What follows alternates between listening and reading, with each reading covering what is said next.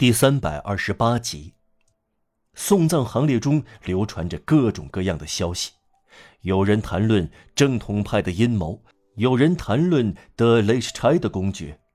正当群众指望他重振帝国时，天主却定下了他的死期。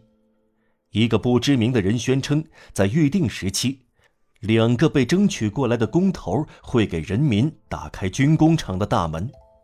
大半参与者光秃秃的头上笼罩着热情与疲惫，处处可以看到万分激动而又庄重的人群中，确实有些歹徒的脸。他们口出秽言：“去抢啊！”有时搅动沼泽的底部，就会在水中泛起一团团污泥。这种现象对干练的警察来说毫不陌生。送葬行列从灵堂出发，激动的徐徐而行，经过一条条大街，到达巴士底广场。不时下起雨来，雨对人群丝毫不起作用。出了好几起意外事件，灵柩围绕着旺多姆圆柱转一周时，有人望见费茨詹姆斯公爵戴帽站在阳台上，便向他扔石头。高卢雄鸡被人从群众的一面旗帜上扯下来，扔到烂泥里。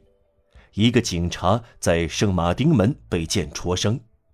第十二轻骑兵团的一个军官大声说：“我是共和党人。”综合工艺学校的学生冲破禁令，突然来到，高呼：“综合工艺学院万岁！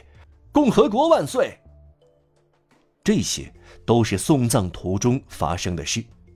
在巴士底广场，浩浩荡荡而可怕的看热闹的人从圣安东尼郊区赶过来，同送葬行列汇合，群情激昂，开始沸腾起来。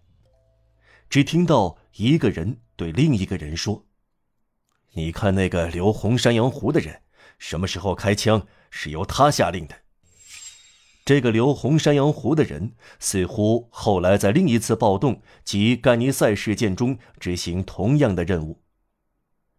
旧车越过巴士底广场，沿着运河前进，穿过小桥，来到奥斯特利兹桥头的空地，便停了下来。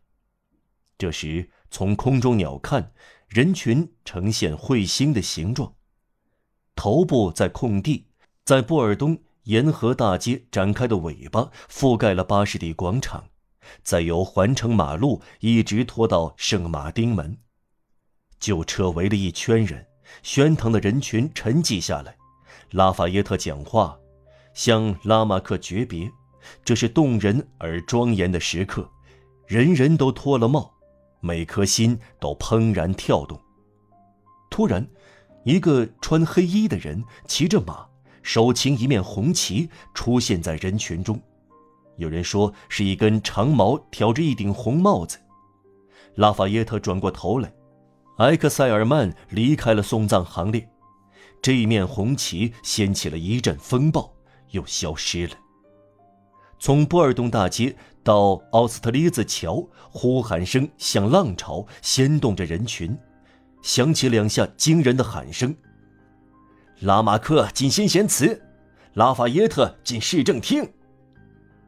年轻人在人群的呼喊声中，拉起拉马克的旧车，越过奥斯特利兹桥，也拉起拉法耶特的马车，穿过莫尔朗沿河大街。在围住拉法耶特向他欢呼的人群中，有人发现一个德国人，指给别人看，他名叫卢德维格·斯尼德尔。后来活了一百岁，参加过1776年的战役，在华盛顿麾下效过力，在特伦顿打过仗，也在拉法耶特麾下效过力，在布兰迪湾打过仗。但在左岸，保安警察的骑兵蠕动起来，堵住了桥；在右岸，龙骑兵从塞莱斯坦出动，沿着莫尔朗河滨大道展开。拖着拉法耶特那辆马车的人群，在滨河大道的拐角猛然看到龙骑兵，便喊起来：“龙骑兵，龙骑兵！”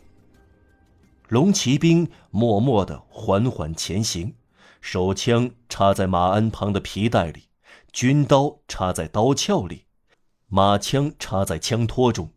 一副阴沉的等待神情。他们在离小桥两百步的地方站住了。拉法耶特乘坐的马车一直来到他们旁边，他们闪开去，让他过去，随即又封上。这时，龙骑兵和人群遭遇了，妇女恐惧的逃走。在这不幸的时刻，发生了什么事，谁也说不清楚。这是两块乌云相交的黑暗时刻。有人说，军火库那边传来了冲锋号。还有人说，一个孩子给了一个龙骑兵一匕首。事实是，突然开了三枪，第一枪打死了龙骑兵队长肖莱，第二枪打死了一个耳聋的老太太，她正在关上面对空田卡普街那扇窗户。第三枪打掉了一个军官的肩章。一个女人喊道：“动手太早了！”突然可以看到，从对岸到莫尔朗河滨大道。一队本来待在军营的龙骑兵奔驰而来，军刀出鞘，越过巴松皮埃尔街和波尔东大街，漫卷一切。至此，不必多说了。风暴席卷而来，石块如雨落下，枪声大作，许多人冲到河岸下面，渡过今日已填塞的一条小河帮。卢维埃岛的工地。这个现在的巨大堡垒布满了战士，有人拔木桩，有人开手枪，筑起了一道街垒。后撤的年轻人拖着旧车跑步越过奥斯特利兹桥，向保安警察冲过去。骑警赶来，龙骑兵挥舞军刀，人群向四面八方奔逃。巴黎的各个角落掠过战争的喧嚣，人们高呼：“拿起武器！”奔跑、绊倒、逃遁、抵抗，愤怒把暴动卷走，如同风吹灭了火。